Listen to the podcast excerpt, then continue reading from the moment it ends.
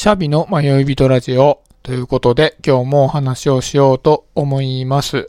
昨日ですね、えーお友達4人で、ズームでお話をしたんですね。で、その友達4人っていうのが僕が所属しているオンラインコミュニティの、まあ、メンバーなんですよね。同時に入会をして生きていて、まあ慣れない時期を共にしたというか、まあ初めの段階で仲良くなった4人なんですね。で、まあたまにはちょっと集まってね、まあ集まってって言ってもズームなので、あの、フィジカル的には集まってないですけど、ちょっと喋りたいねっていう話になって、まあ昨日やったんですけど、それがね、すごく心地が良かったんですよね。あの、うわー楽しいなーっていう感じよりも、あすごく居心地がいいなーっていう感じがしたんですよね。多分2時間ぐらい喋ってたのかなと思うんですけど、たまに集まるのいいねなんて話しながら、ふと、こう、居心地のいい空間を持つのって難しいよね、みたいな話になって、で、まあじゃあ居心地のいい空間って何なんだろうね、みたいな話になったんですね。で、その4人が所属しているコミュニティも、やっぱりサードプレイスというのを歌っている部分もあるので、居心地がいいっていうのはどういう状況なんだろうとか、どういう空間なんだろうっていうのはよく議論をされるんですけど、まあここに関してはね、なんかこうだっていう結論っていうのはなかなか出づらいもので、まず、あの、ずっと考えていくような話になってくるのかなと思うんですけど、で、そ、まあ、そんな話をしながら、じゃあ僕が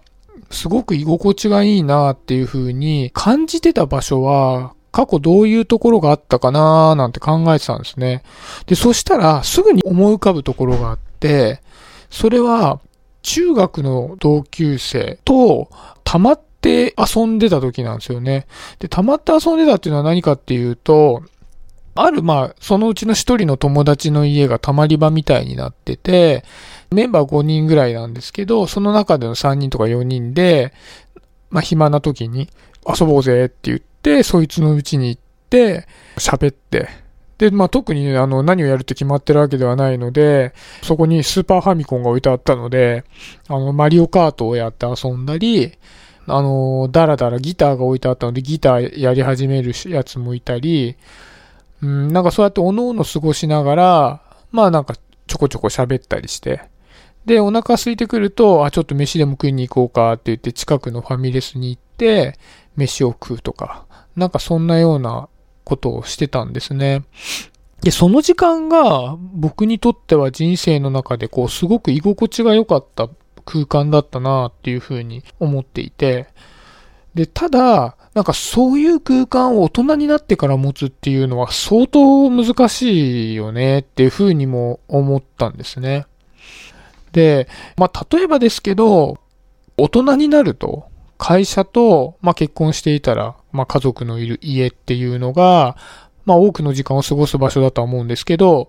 会社の人たちと飲み会をしたりするっていうのは、どうしてもその会社っていう目的のある組織の中にいるにメンバーなので、どうしてもこう仕事の中での序列がそこに反映してしまったり、あとはまあ仕事の話になってしまったり、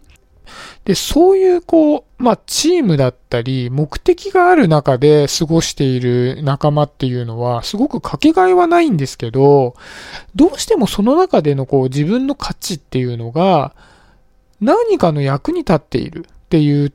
自分が価値提供できているっていうことで、存在感を勝ち得ているところも大きくあるので、そうすると、どうしてもそこでの心地の良さっていうのが価値提供によって獲得するものになってきちゃったりっていうのが多いな、大人になるとそういう居場所が多くなってくるな、みたいに思ったんですね。で、ただ、多分僕が中学の同級生と過ごしていた時間とか空間っていうのは、そういった役割によっての存在感っていうのは全くなかったたんですよね。まあ当たり前ですよね。そこにいることに特に目的がないので、なんか役に立ち方も特にないんですよね。だからまあただただそこにいて、まあ、僕すごくあの人と言うとおしゃべりな方なんですけど、そこにいるときは結構ダラダラして、もうダラダラっていうかゴロゴロして、あんまり喋んなかったりもしてたなぁなんて思って。で、それがすごく心地よかったなみたいな風にも思うんですよね。で、じゃあその、昨日話していた空間が心地よかったなーって思ったこととか、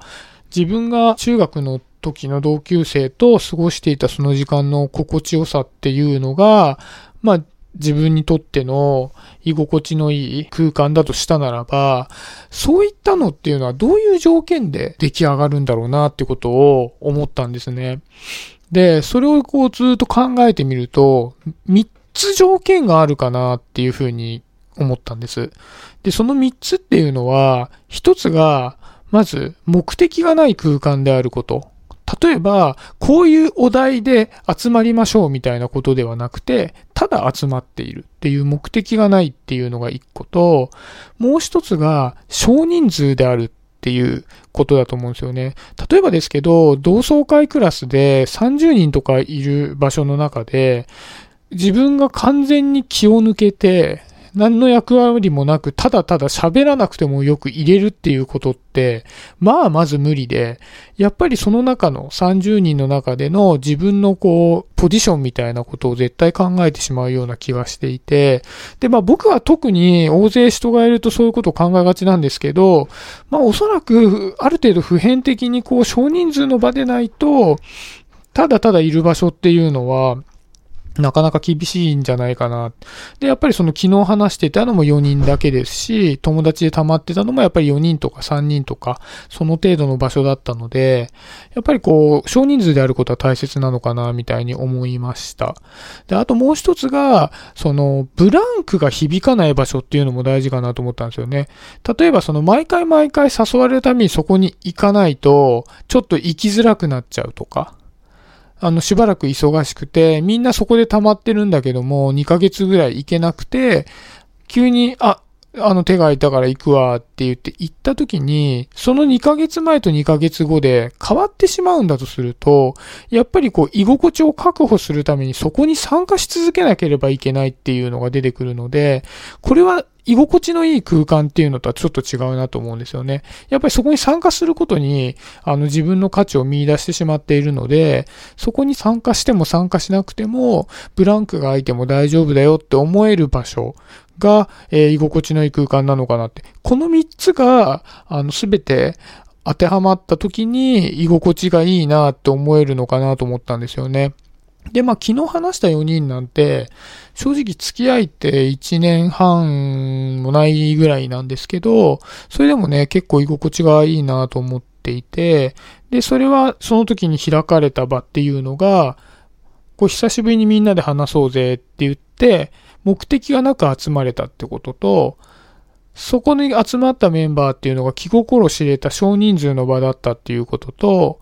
で、僕がすごい大事だなと思ったのは、その4人で集まったのって、もうい、